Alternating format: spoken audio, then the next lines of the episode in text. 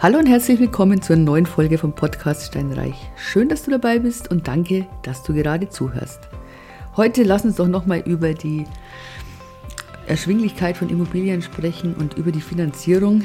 Ich fand es ganz interessant, dass sogar die Tagesschau darüber was gebracht hat.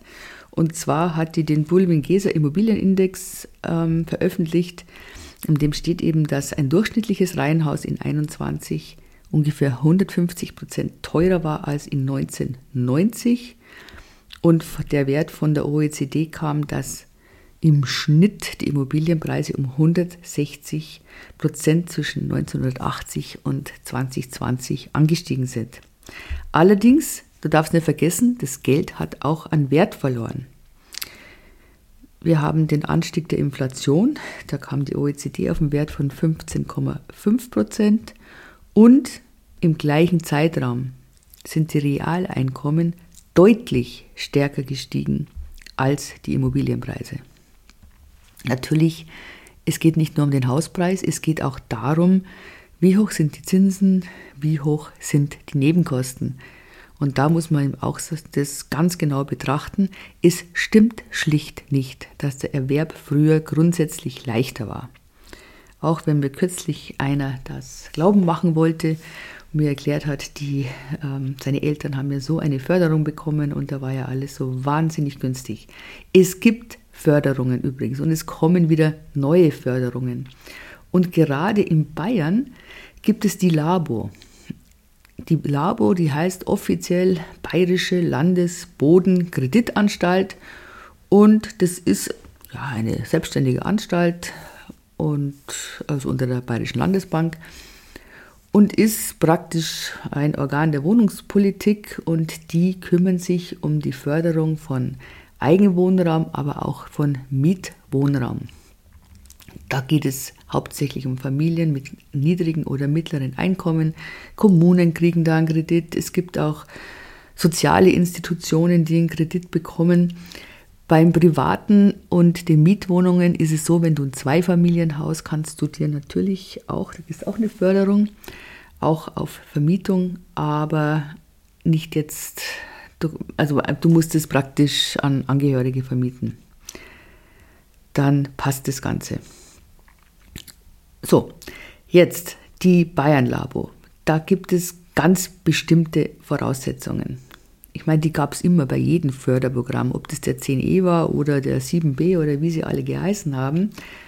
Im Wesentlichen kannst du sagen, wenn ein Ehepaar oder eine Lebensgemeinschaft mit zwei Kindern, die können ein Jahresbruttoeinkommen von 109.800 Euro haben und dann haben sie eine Chance auf eine Eigenheimförderung.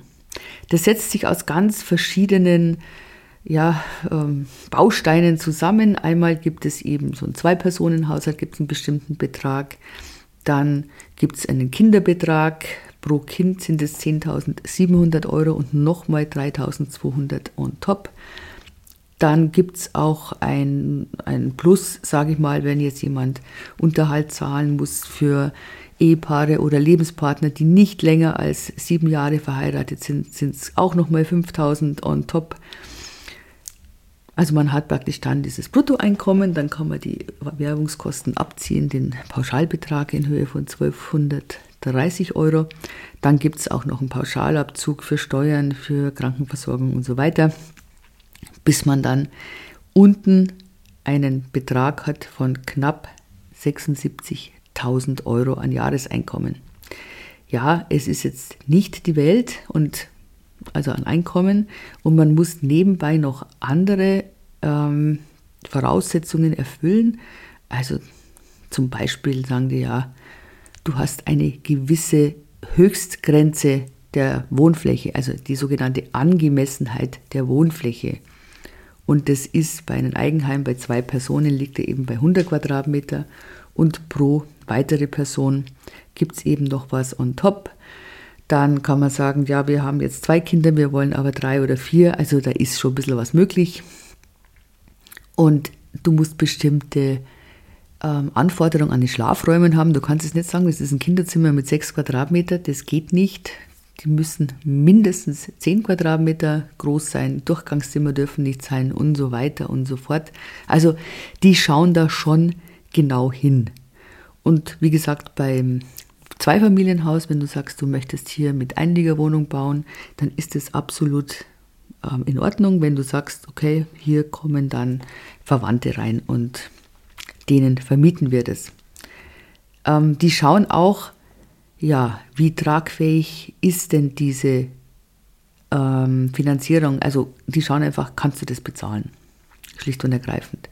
Und das ist, wird ganz genau geprüft und man muss ja ehrlicherweise sagen, wenn du auch nur einen Euro über diesen Einkommen bist, dann ist es nichts. Also da ist es so ein bisschen so alles oder nichts Verfahren, was ich nicht so toll finde. Ich finde, man könnte das dann schon ein bisschen abspecken, weil es ist schon extrem charmant, die Zinssätze. Also wir haben da für die ersten 15 Jahre der Laufzeit 0,5 Prozent. Und das ist natürlich schon sehr, sehr nice. Gell?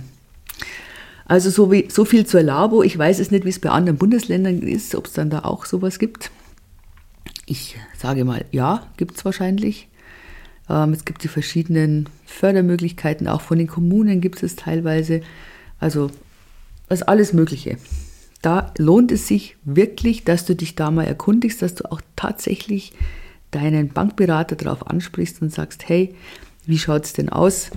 Was gibt es denn für Möglichkeiten? Und jetzt kommen mit Sicherheit auch neue Programme fürs Sanieren und für den Neubau auf dem Markt. Ähm, also von der Regierung natürlich nicht auf dem Markt. Von der Regierung gibt es ja schon die ersten Ansätze, dass man sagt, beim Neubau darf viel mehr abgesetzt werden. Und die haben jetzt auch gemerkt, dass ihr Programm, das sie da so aufgelegt haben mit KfW 40 Haus und nur dann bekommst du einen Zuschuss und so weiter, dass das schlicht und ergreifend nicht abgerufen werden konnte, weil diese Einkommensgrenzen viel zu niedrig angesetzt waren.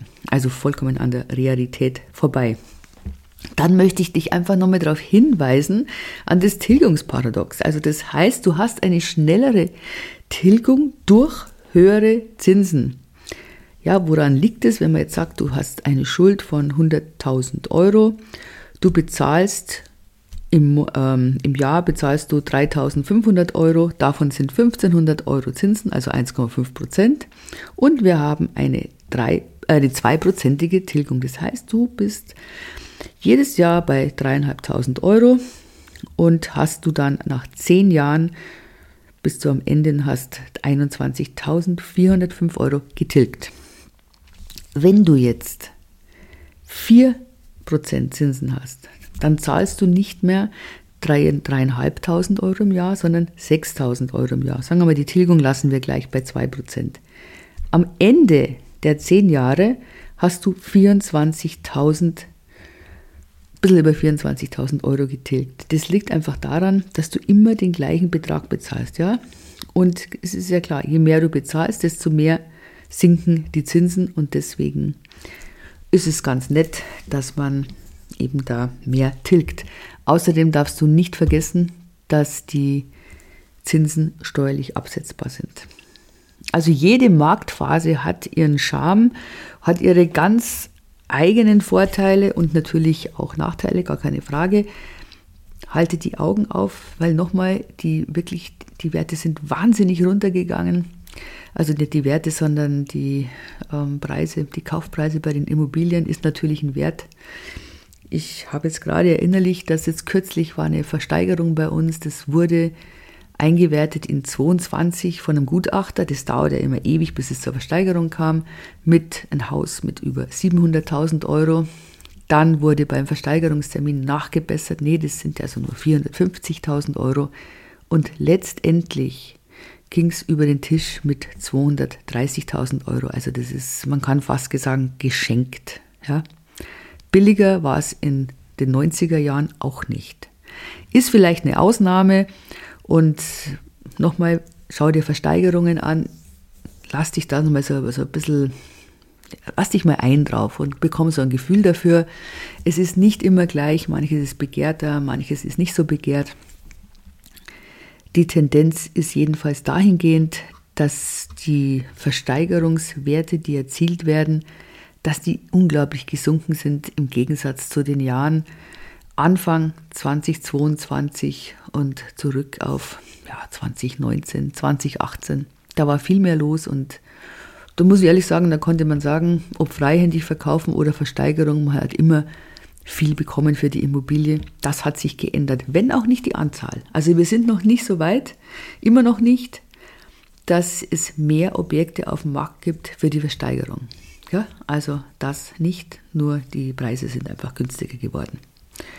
Jo, so viel nochmal kurz zur Finanzierung. Fragt immer kritisch nach, es lohnt sich. Ja, also Fragen kostet nichts, aber es lohnt sich. In diesem Sinne, ich wünsche dir einen wunderbaren Tag. Ich freue mich aufs nächste Mal und bis dahin bleib gesund und munter. Tschüss.